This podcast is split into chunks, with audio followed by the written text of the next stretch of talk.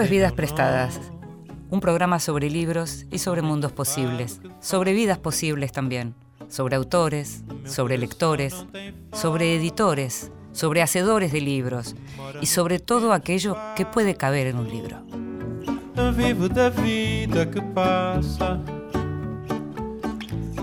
Y como somos lectores, nos gusta que nos cuenten qué están leyendo, sobre todo aquellos que leen mucho, aquellos que leen bien. Nos gusta anotar, nos gusta agendar, nos gusta tener libros pendientes, lecturas pendientes. Y por eso le preguntamos a gente como Luisa Valenzuela qué está leyendo ahora.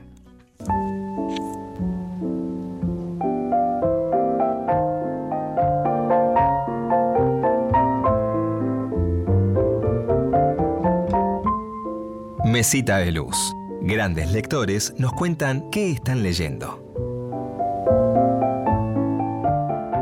De los libros que he leído últimamente, el que permanece conmigo, el que realmente me conmovió, es País de Arena, publicada por Paraíso, Paradiso, perdón, la novela de Cristina Ciscar, una extraordinaria escritora nuestra que nunca recibió el reconocimiento que se merece. En esta novela, un hombre llega a unos pueblos remotos perdidos en los arenales en busca de un viejo amor que allí no está y que quizá nunca estuvo. Pero tras el recuerdo de ese amor casi imposible, el hombre se va quedando en la región como en otra realidad y va construyendo una vida apoyada en el recuerdo. País de Arena es una novela de trama impecable, una joya hecha poesía, sutileza, percepciones evanescentes.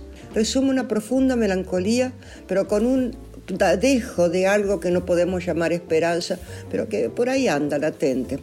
Es una novela sabia, entrañable, memorable, como sus personajes tan únicos. Y ahora, actualmente, estoy leyendo algo que es totalmente distinto. Son las cartas a Goya de Lorenzo Amengual, definidas como una correspondencia ilustrada. Amengual le habla a Goya de tú a tú, como si fuera un amigo personal de otra época y entonces le va contando lo que pasa ahora, lo que serían sus caprichos en la actualidad, se los dibuja, pero también con una enorme, enorme erudición sobre todo el trabajo y las investigaciones que hizo Goya o las influencias que tuvo Goya sobre alegorías y demás elementos. Es, es un libro también extraordinario, secreto, que publicado por el autor, pero que recomiendo vivamente. Muchas gracias. Escuchábamos entonces a Luisa Valenzuela contándonos qué tiene en su mesita de luz. Y al mismo tiempo te contamos que los viernes de agosto a las 20 en el Centro Cultural de la Cooperación en la Sala Tuñón se pueden ver Cuentos de Hades de María Emilia Franchingoni y Jorge Chiquiar, que está basada en cuentos de Luisa Valenzuela, una especie de cuentos de hadas feministas pero ya esta vez en teatro. Entonces los viernes de agosto a las 20 en el Centro Cultural de la Cooperación, Sala Tuñón. Vidas prestadas con Inde Pomeráñez por Nacional.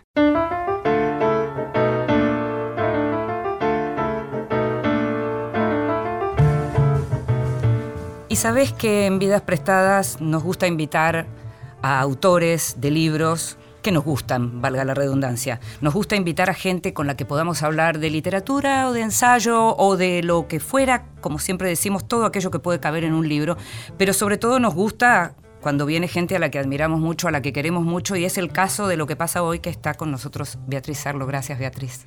Hola, Inde, gracias por invitarme, en serio. Gracias a vos por venir y gracias por haber vuelto a reeditar, o gracias a Siglo XXI por haber vuelto a reeditar escrito, por haber reeditado, mejor dicho, escrito sobre literatura argentina.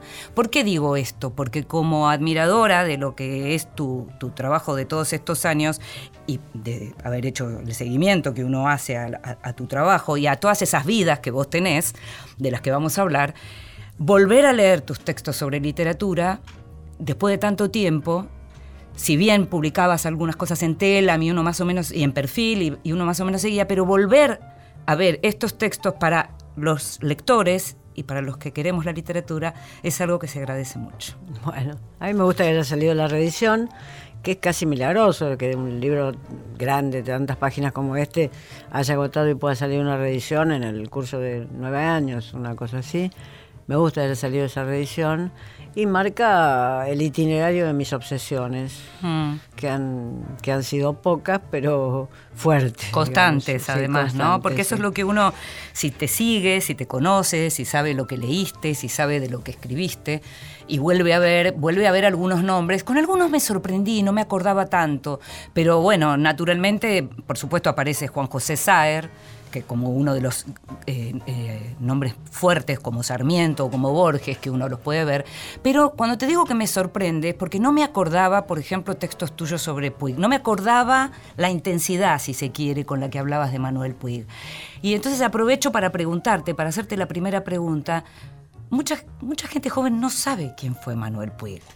¿Por qué pensás que alguien que en su momento uno decía, bueno, acá viene gran literatura, literatura diferente, literatura que marca y que puede llegar a ser una especie de puente o de unión entre un público menos, digamos, allegado a la literatura más seria, si se quiere, porque tenía una cosa muy popular, pero sin embargo se desvaneció. ¿Por qué? Bueno, el mercado le impone a la circulación literaria una velocidad que es muy poco piadosa con los buenos libros y con los grandes libros. Eso es primero, primero es una razón. Eh, de un escritor muerto como Puig, que no sea un hiper, hiper conocido, no hay reediciones, no se hacen reediciones, se sigue vendiendo lo que hay en stock por una parte. Pero esa sería una razón del mercado. Yo creo que hay otra razón. Puig trabajaba además de sus últimas novelas que son más sobre la actualidad, Puig trabajó mucho sobre década 40, 30, 40, 50, que esos podían ser los recuerdos de su propio público.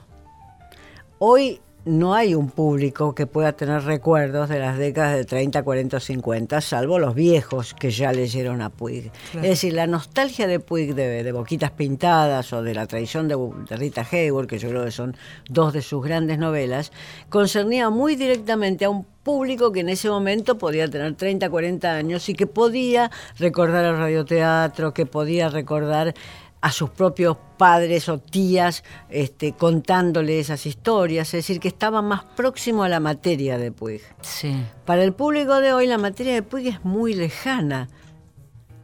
Entonces, vos eh, pe- pensás que tiene más que ver con el objeto que con la forma. Es decir, no pensás que es la forma en que él hacía literatura la que se desvaneció, sino que lo que pasó es que no hay, no hay hoy de pronto el interés que podía haber con esos temas. no hay la, no existe la no existe la nostalgia respecto de esas Claro. décadas. Mm. Nadie es no- nostalgioso respecto de la década del 30 ni la década del 40, porque si hay una nostalgia es sobre este, la emergencia del rock nacional en los 70. Claro, claro. Sobre eso se puede haber una nostalgia. Mm. Entonces, no existe esa nostalgia, que no es, no es solamente el tema, sino que es el sentimiento que la gente puede sentir hacia un periodo, puede tener respecto de un periodo. Mm. Después están las formas, porque aunque Puig es un autor muy legible, extremadamente legible, de todas maneras trabaja formas literarias populares consagradas en esa literatura y que también su público conocía.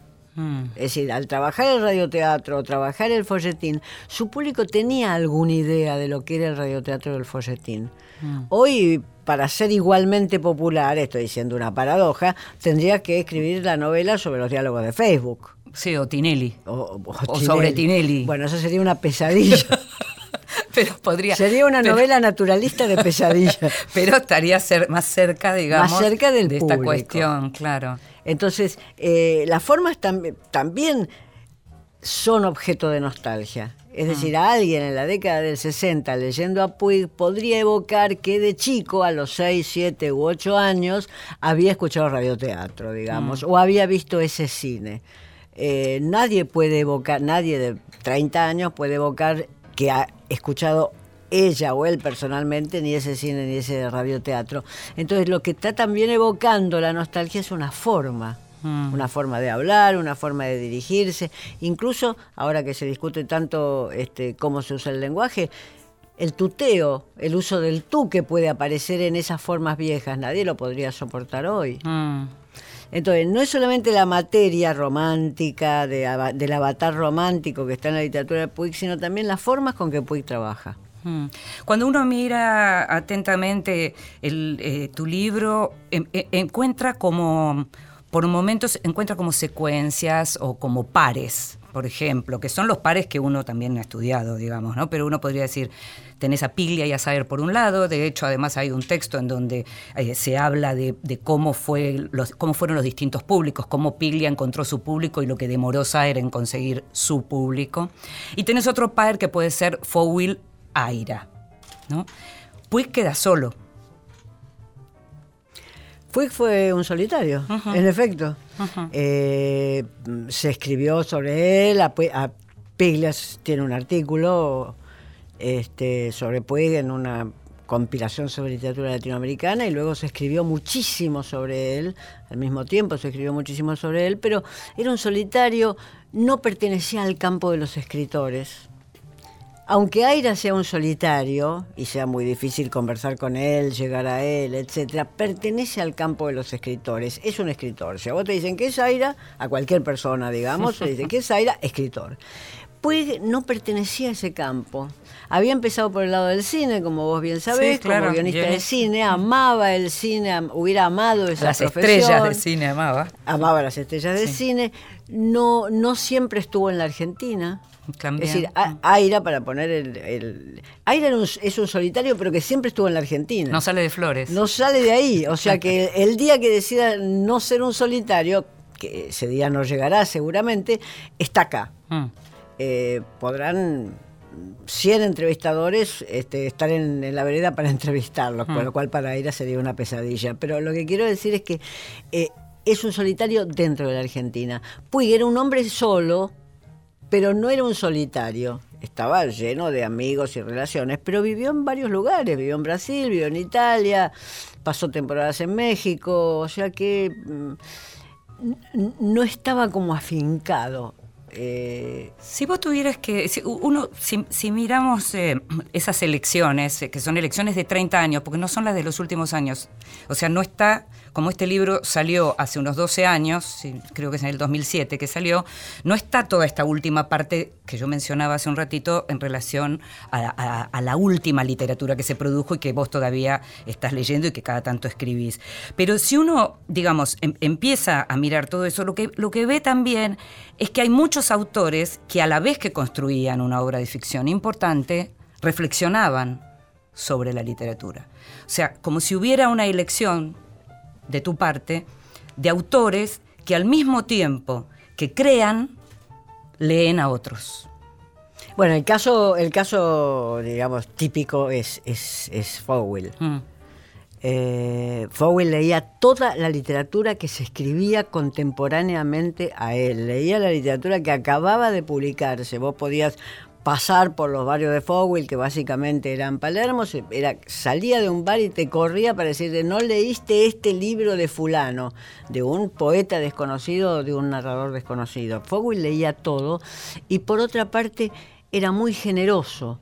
A diferencia de Borges y de Piglia, que mm, uno puede saber que leían todo o no, eh, pero que no, no consagraban a nadie, digamos, a sus costados. Borges hizo el- la, la opción de Bioy Casares y Piglia en un comienzo escribió sobre Guzmán, pero no consagraban a nadie. Fowell era un escritor generoso, era un escritor que pensaba que su escenario literario tenía que estar muy poblado. Que Y bien, para- bien acompañado. Bien para ser el más grande, porque creo que se consideraba quizás con justicia uno de los grandes escritores, para ser el más grande, él tenía que estar rodeado de grandes escritores. O sea que son tipologías de escritores, este tipo de generosidad, digamos, de generosidad estética, y otros escritores más encerrados. Borges, Borges recuerdo muy bien que le preguntaron, eh, María Esther Giglio le preguntó en un reportaje de marcha en los años 60 sobre Onetti, y Borges dijo, Onetti, Onetti. Y Onetti había vivido en Buenos Aires en esos, en esos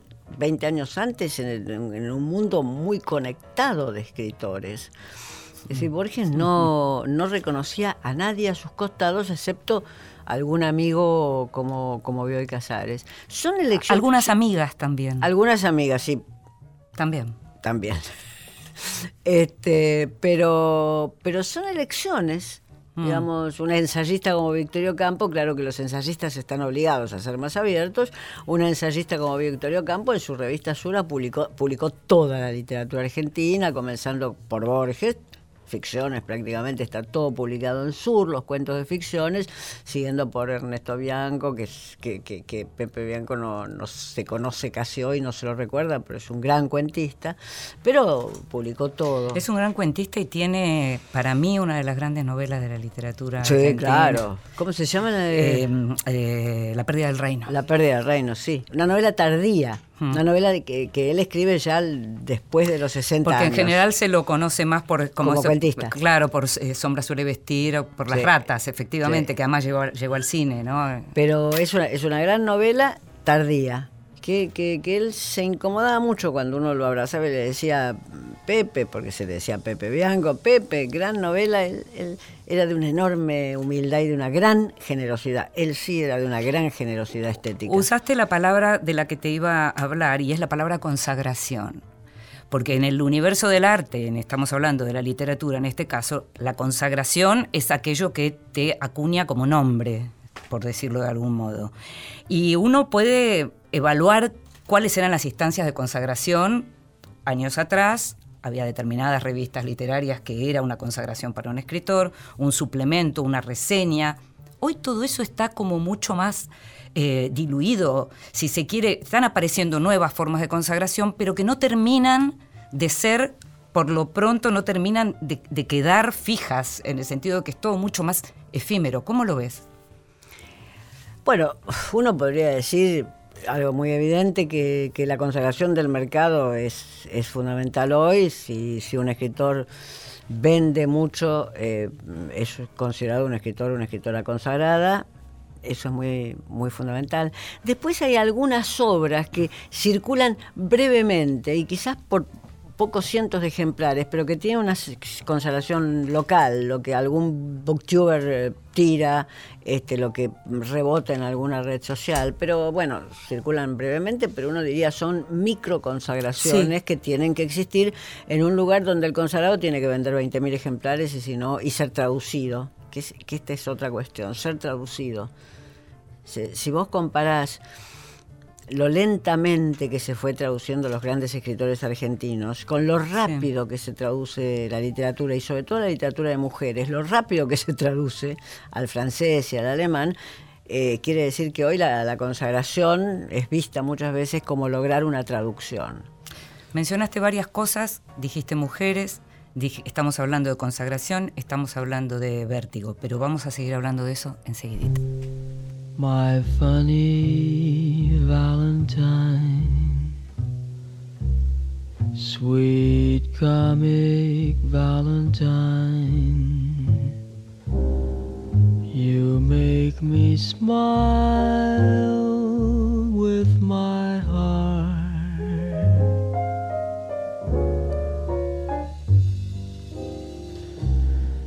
Your looks are laughable, unphotographable. Yet you're my favorite work of art.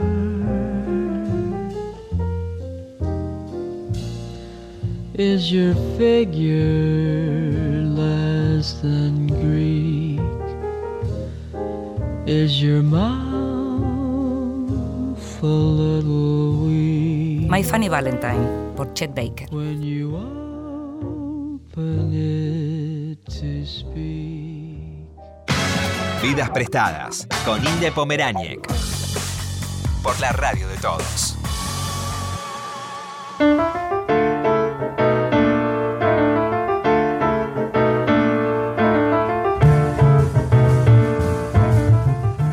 Hablando con Beatriz Sarlo en Vidas Prestadas a propósito de la reedición de Escritos sobre Literatura Argentina, un libro ya a esta altura clásico para todos los que leemos literatura, pero sobre todo para los que leemos sobre literatura. Y en algún momento del libro, en alguno de los artículos, Beatriz, hablas, haces una diferenciación, lo decís en relación al, estás hablando estás mencionando la novela histórica y hablas de la novela histórica como de un género editorial, no de un género literario. En primer lugar, me gustaría, si podés aclarar esa distinción y, y después te voy a preguntar a propósito de eso. Bueno, la distinción tiene que ver con que la novela histórica en el siglo XIX fue un género, como, como el drama romántico lo fue o como este, fue la poesía decadente. Fue un género, fue un género que Balzac hizo novela histórica, este, que algunos de los realistas naturalistas hicieron novela histórica, es decir, que estaba dentro de las posibilidades de escribir un género que, to- que los- todos los escritores reconocían, no digamos en la literatura inglesa, Walter Scott.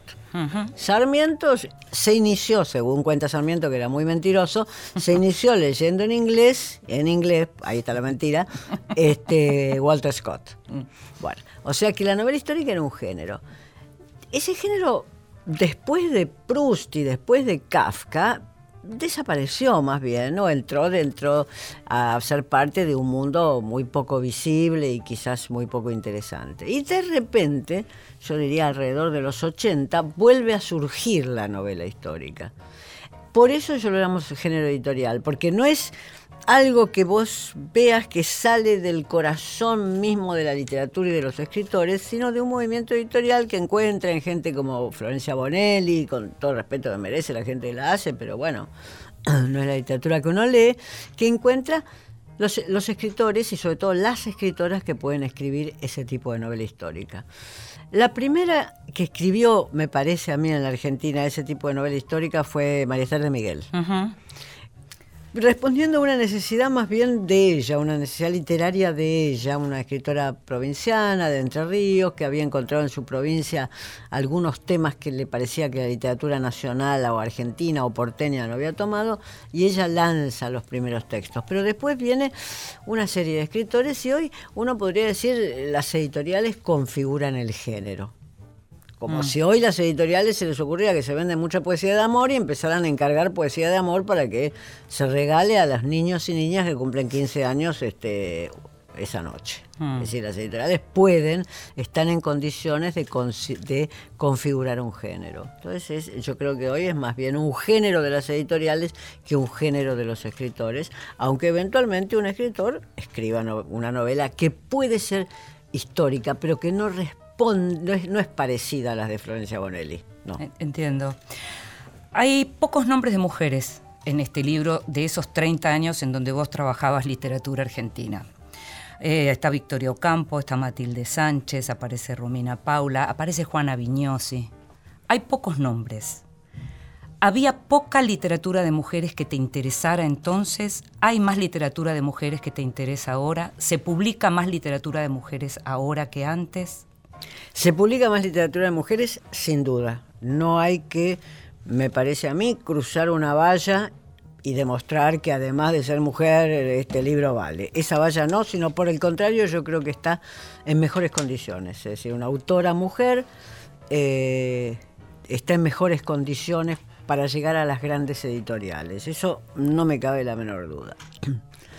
Eh, Después, si el libro es ciego frente a algunas grandes escritoras, no lo sé. Yo hay escritoras de las cuales, con las cuales sentí una atracción inmediata desde el comienzo de mi trabajo. Una de ellas es Victoria Ocampo. Yo creo que es una de las grandes ensayistas del siglo XX. Y esto se dice menos porque, claro, está, al estar Martínez Estrada mm, de comienzo y siendo publicado, incluso en la misma revista de Victorio Campos, se dice menos, pero yo creo que es una de las grandes ensayistas del siglo XX y es una de las grandes memorialistas. Sí. Pero además de eso, sus artículos más breves, te voy a mencionar uno cualquiera. El día que ella en Nueva York escuchó a los Beatles, cuando los Beatles recién empezaban. Es un artículo breve que ella publicó en La Nación. Sus artículos más breves, los que hoy uno llamaría notas, sus Sí, notas sí. periodísticas, eran extraordinarios. Eh, durante mucho tiempo los que éramos de izquierda la leíamos con mucho prejuicio porque Victorio Campo pertenecía a la élite, era millonaria, etcétera.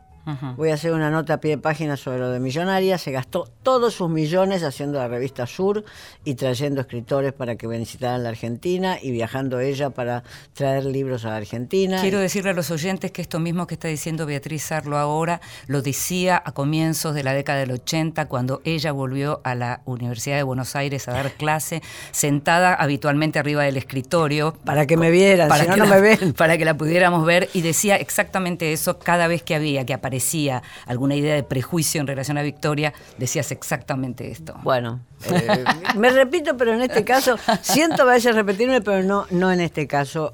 Mi admiración sigue siendo muy grande por Victoria.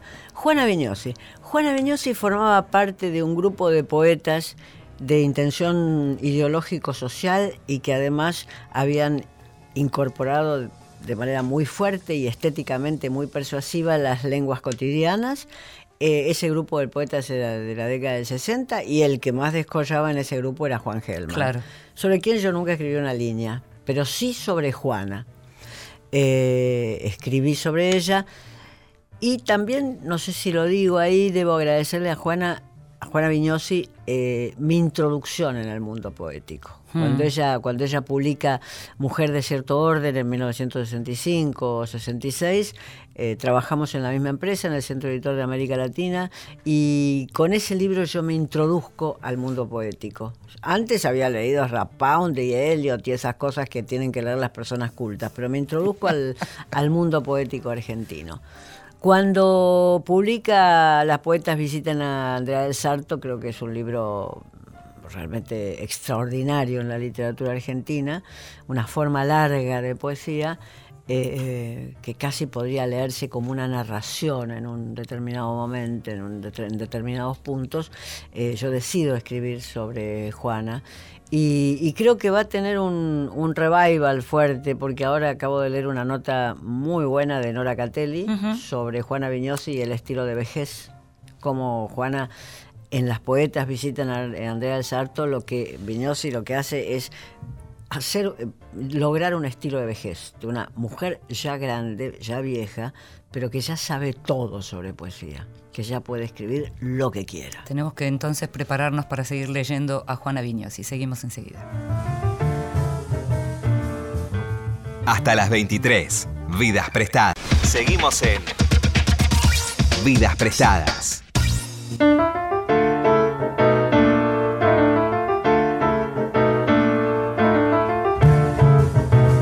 Y seguimos hablando de libros, de mundos posibles, de vidas posibles con Beatriz Sarlo a propósito de la reedición de Escritos sobre Literatura Argentina, publicado por Siglo XXI, un libro en donde está precisamente los textos sobre autores y sobre textos de esos autores, escrito por Beatriz durante 30 años. Una selección que todavía te representa por lo que estamos hablando, una selección en la que sentís que seguís eh, representada en términos de gusto, podríamos Sí, decirlo porque así. dejé, dejé textos afuera. Claro. Dejé claro. textos afuera dado que uno nunca coincide consigo mismo. Nunca coincide del todo. y no me pareció que tenía que sacrificar los textos que me gustaban poniendo los que no me gustaban. O sea, hay que textos anteriores a, al 2000, al, a 1980, digamos. Esos no están. Esos no están. Ahí algunos textos me quedaron afuera, si seguimos hablando de mujeres. Sí. Me quedó afuera un texto sobre Beatriz Guido, sobre el incendio y las vísperas de Beatriz Guido, que hoy es un nombre que no suena. Y fue la gran bestseller Sí. de los años 60 y 70. Hubo tres grandes mujeres bestsellers, ¿no es cierto? Sí. Como Silvina Bullrich, Silvina Burres también. Marta Lynch y Beatriz Guido. Y Sara Gallardo también. y Sara muy- Gallardo volvió ahora. Volvió ahora. Eh, Beatriz Guido creo que sufrió el ser bestseller. Mm. En el sentido de que eh, mm, las personas con pretensiones, como era yo en los años 60, que era una persona llena de pretensiones, decíamos, no, eh, eh, los, los bestsellers no se pueden leer. Eh, hice una nota, escribí una nota que no publiqué sobre el incendio y las vísperas. Pero lo que, lo que me salté en ese momento no era nada de la literatura de Beatriz Guido, sino que ella había sido fundamental para el cine de un gran director, que es Torre Nilsson. Claro. los que trabajaron con Torre Nilsson, te hablan constantemente de Beatriz. Pero yo creí que cuando dijiste, cuando estabas diciendo esto de que algo había ido en contra de ella y decías que fue ser bestseller, yo pensé que ibas a decir que ser la esposa de Torre Nilsson no, fue de ninguna manera yo Ajá, creo. ajá. Eso fue un reconocimiento, me parece a mí. Eh, además uno ve las películas y el reconocimiento está. Eh, y además cualquier persona que conociera la literatura de Beatriz Guido podía reconocer en las en esas películas de Nelson, no en todas en las que ella intervino, podía reconocer la marca de Beatriz Guido. Y además era reconocida por algo que no crea opinión pública, pero sí crea opinión, que eran los, toda la gente que, que participó en esas filmaciones. Es decir, yo conozco gente directamente que participó en esas filmaciones y hablaba con enorme respeto y diversión de Beatriz Guido. Diversión en el sentido de que tenía un sentido del humor absoluto, este, pero enorme respeto intelectual respe- con ella. Esa nota yo no la publiqué, eh, la publiqué en la, en la revista Los Libros Sí. eh, y, y no la quise volver a publicar porque era excesivamente crítica. Hoy la escribiría de manera diferente. Eso es otro tema que también está como en discusión en este momento, porque de pronto hay quienes dicen, ya no hay críticas malas. Todo lo que aparece es, qué bueno, hay que leer esto, eh, eh, vayamos detrás de esto, esto es lo que hay que leer ahora, este es el libro del momento, me incluyo.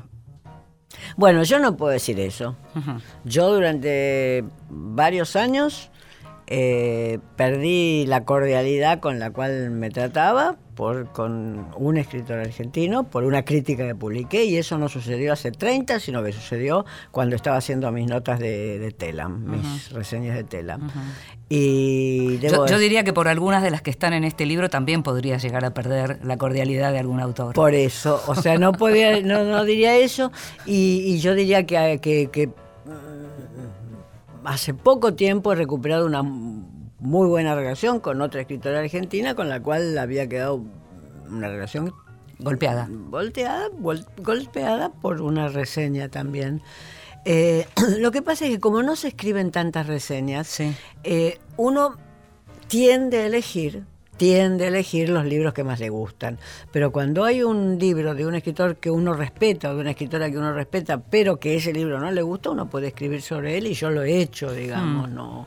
Lo que hay menos reseñas críticas en el sentido de mm, que le señalan objeciones a los textos porque hay menos reseñas. yo Pero diría. al mismo tiempo vos en el libro en algún momento mencionás, y si no me equivoco creo que lo anoté, pero mencionás la distancia entre el discurso de la crítica. Eh, decís, eh, novela argentina y crítica no se llevan bien, tiene que ver también un poco con esto que hablamos, pero uno podría pensar que hay algo de las reseñas críticas o de la vieja forma de la reseña que tenía como una cierta solemnidad y que estaba también de alguna manera anclada en, en lo más, si se quiere, académico, que al día de hoy se hace como difícil pensar que puede haber un público masivo que lo pueda absorber. Y vos mencionabas recién los artículos de Victorio Campo para los medios como La Nación. Y tus propios artículos en los medios masivos no tienen, dentro de este libro hay de todo. Entonces tenés un texto escrito al calor de la noticia de la muerte de Saer, por ejemplo, uno de tus grandes autores favoritos y además uno de tus grandes amigos, escrito de una manera increíble, pero al mismo tiempo con un alcance fenomenal para todo público. Y tenés otros textos mucho más áridos, si se quiere. Hay una diferencia.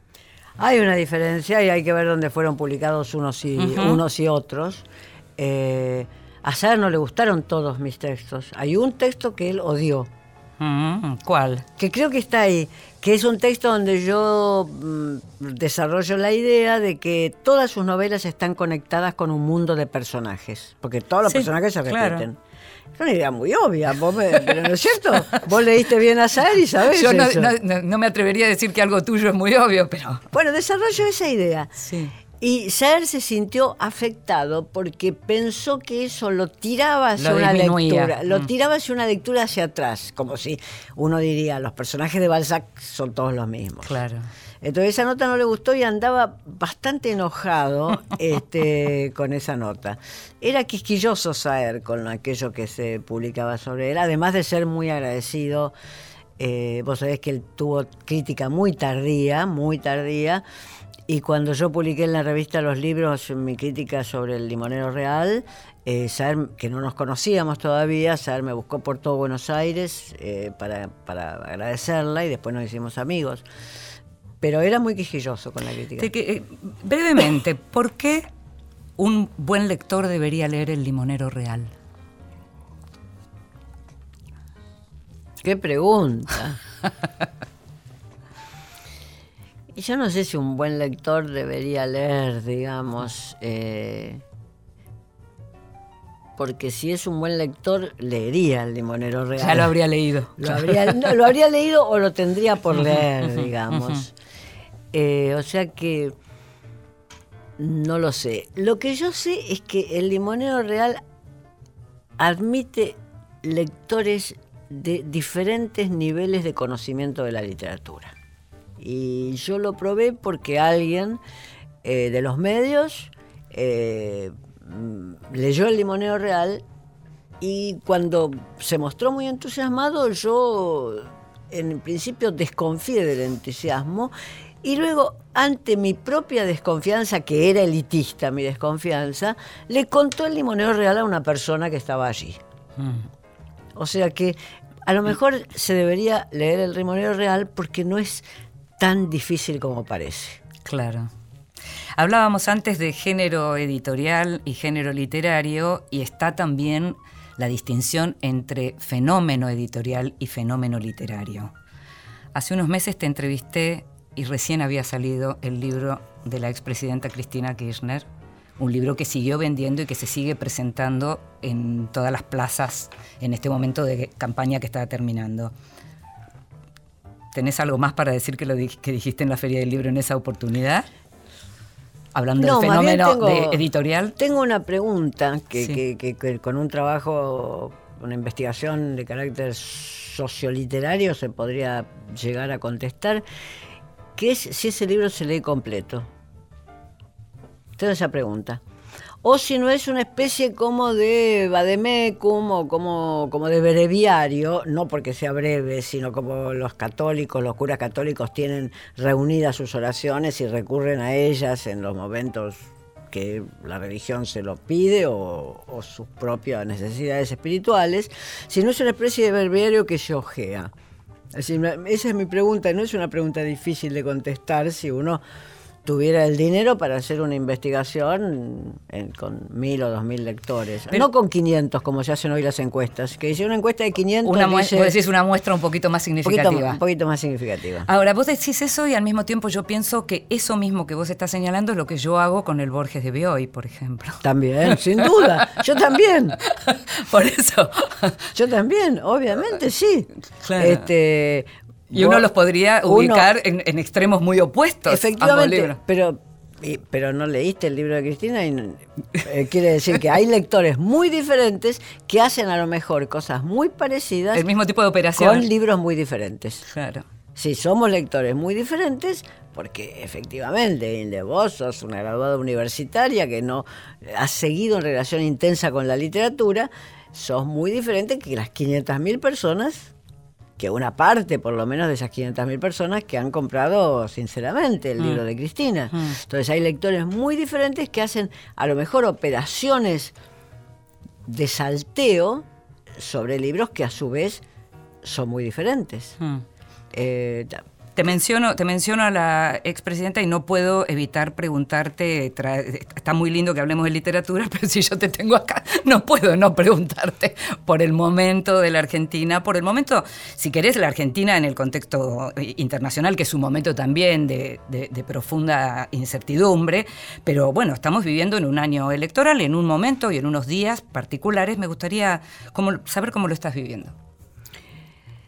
Mira, yo eh, crecientemente eh, me he puesto muy crítica hacia la forma en que nosotros los que trabajamos en, medios estamos procesando eh, este, este, ah, estas- esta primera etapa de esta primera etapa inútil que es las paso porque no hay no hay nadie nadie no hay dos candidatos en ninguna parte excepto no sé alguna intendencia de no sé dónde esta primera etapa inútil que es las paso y hasta el 27 de octubre.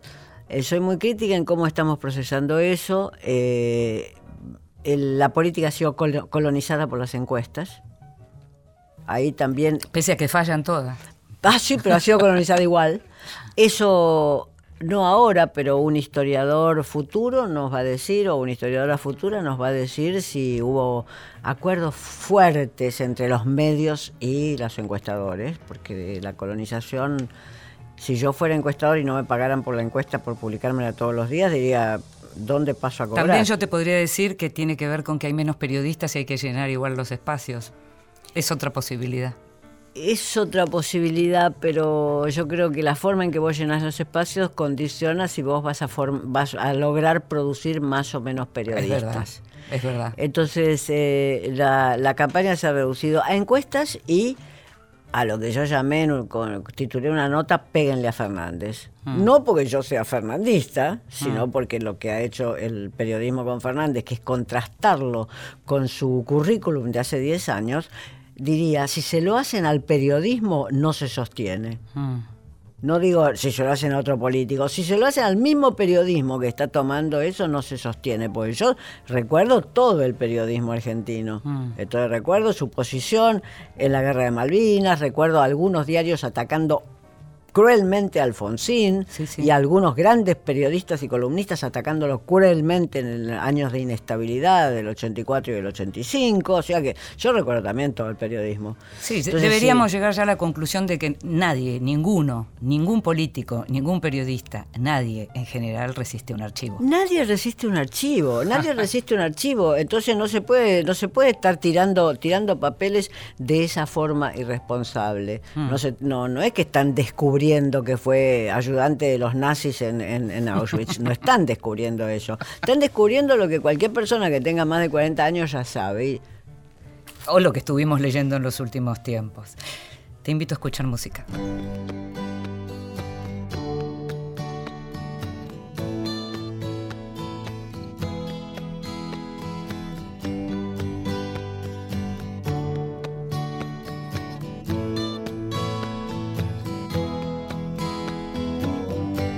Estamos esperando para recibir amor. Yo comprendo tu llanto, la vida y el dolor. Me ha tomado el tiempo para verlos otra vez. Duérmanse un poquito y recíbanme. Con los ojos cerrados me ves mejor. Como amo sus caras, aunque a veces me dé temor. Estoy parado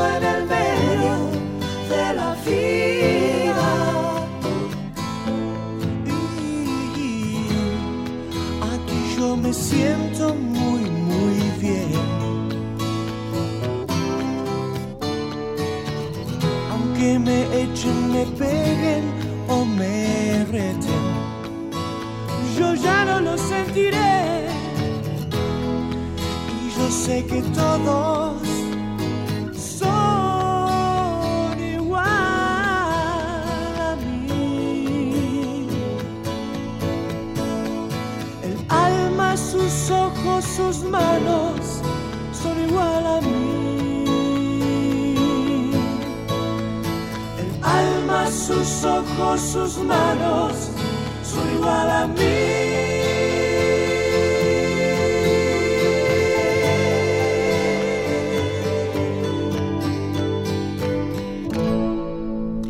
En el medio de la vida por Cerú Girán.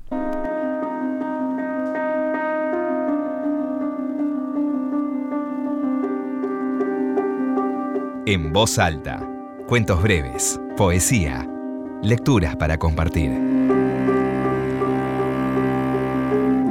Y si nos venís escuchando sabés que además de que nos gusta que nos cuenten lo que están leyendo aquellos que leen mucho y bien, también nos gusta que nos lean en voz alta. Esta es una de las secciones favoritas de Vidas Prestadas, este programa que sale todos los miércoles a las 22 por Radio Nacional, pero que también sabes a esta altura que si no lo pudiste escuchar, podés hacerlo cuando quieras en la página de la radio o en alguna de las plataformas que tienen podcast, porque Vidas Prestadas también es podcast. Y en este caso, en nuestro En Voz Alta, le pedimos a Diego Di Vincenzo, profesor de literatura de esos a los que les gusta leer y enseñar, que en este momento además está publicando su primer libro de poemas, le pedimos a Diego que leyera un poema, ya vas a saber de quién.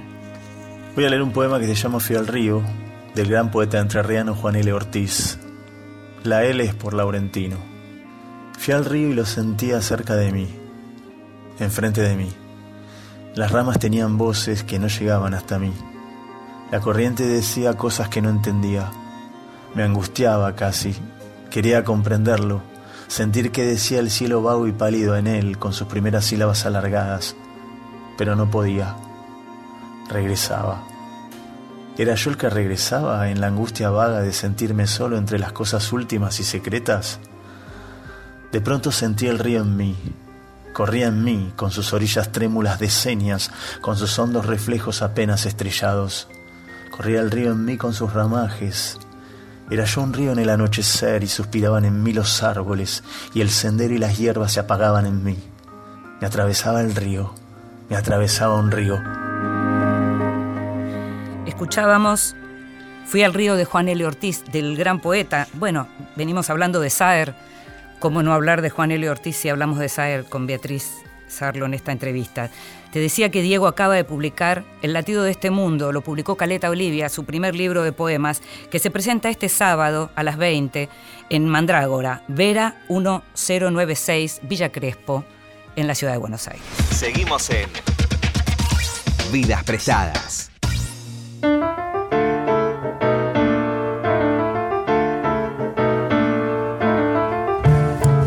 Y seguimos hablando con Beatriz Sarlo. Siempre es un placer hablar con Beatriz y siempre nos queda corto el tiempo. Estamos hablando a propósito, tenemos una, siempre tenemos una excusa. En este caso es la reedición de Escritos sobre Literatura Argentina, un libro no solo recomendable, sino un libro necesario para conocer precisamente qué pasó en la literatura argentina. Para conocer qué pasa todavía la podemos leer cada tanto porque cada tanto seguís escribiendo sobre literatura, pese a que te hiciste periodista, Beatriz pero sigo escribiendo sobre literatura. Lo que pasa es que eh, la política, me piden más política que literatura. Eh, y así es, así es. Este, mis notas de Babelia son, son más literarias. Más literarias. Son más, más literarias. ¿Y seguís leyendo con la misma intensidad o cambió el registro de tu lectura precisamente? Leo mucho, leo mucho, leo mucho. Eh, Leo, te, mencioné este Rodríguez Montaner, una novela que desgraciadamente no, no, no recuerdo el título ahora.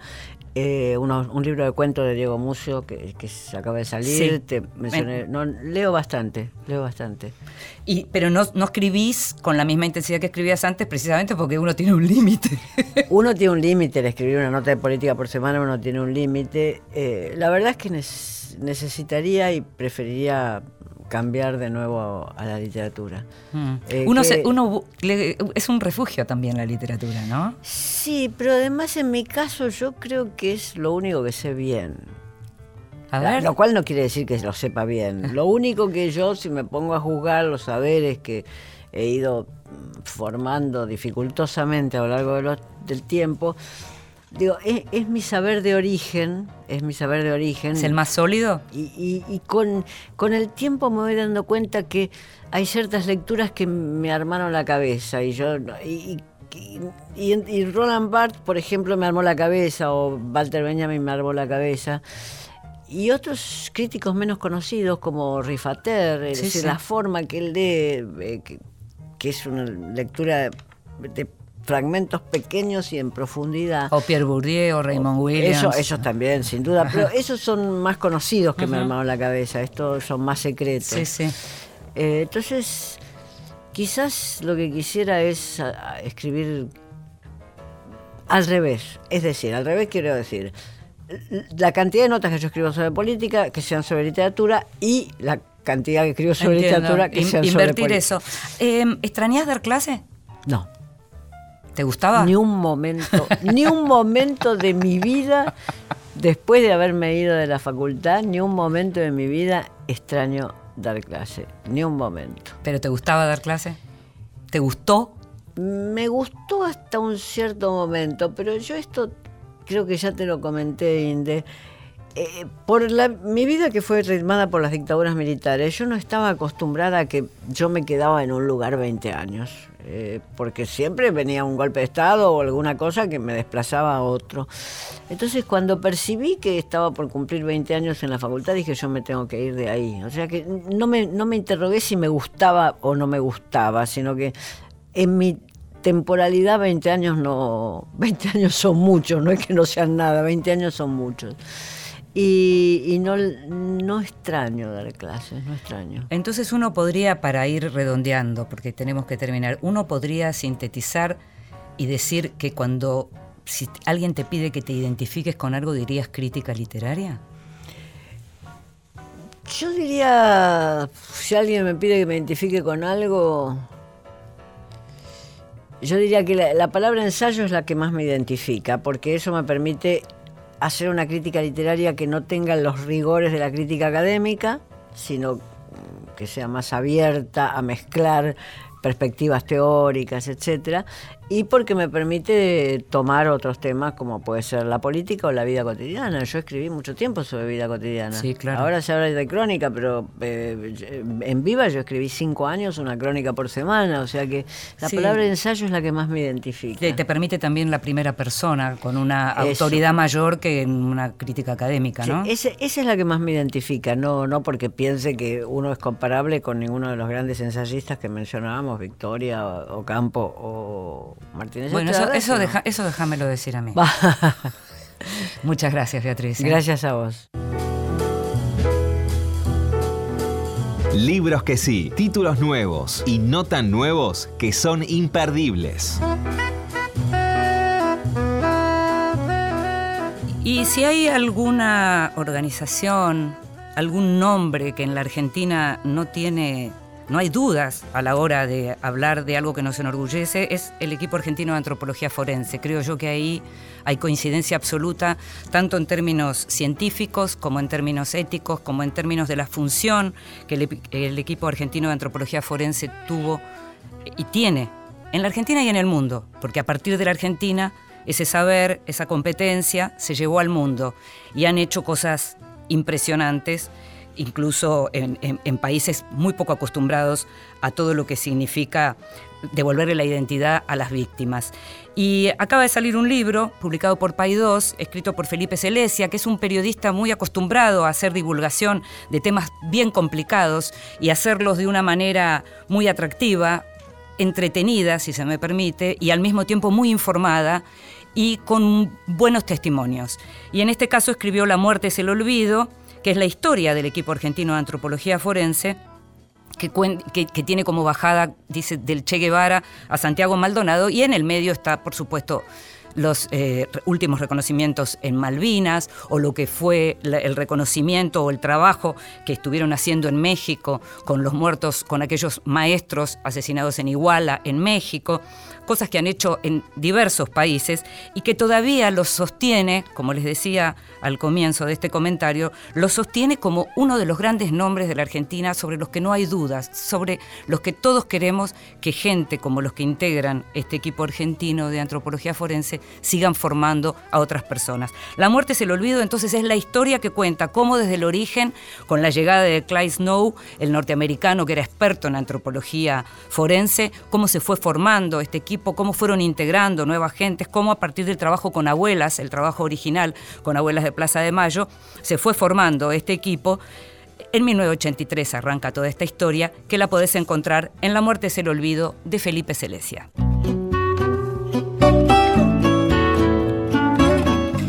Y nos estamos yendo. Esto fue Vidas Prestadas. En la operación técnica estuvo Diego Rodríguez. En la producción, como siempre, consiguiendo todo y mucho más, Gustavo Kogan. Me llamo Inde Pomeraniec y nos estamos escuchando. Chao. Não tenho nada em meu nome, somente o fato que faço. Meu coração não tem foco, mora num pequeno espaço. Vivo da vida que passa, de amores que vão e vêm nada possuo em meu nome e nem vejo ninguém.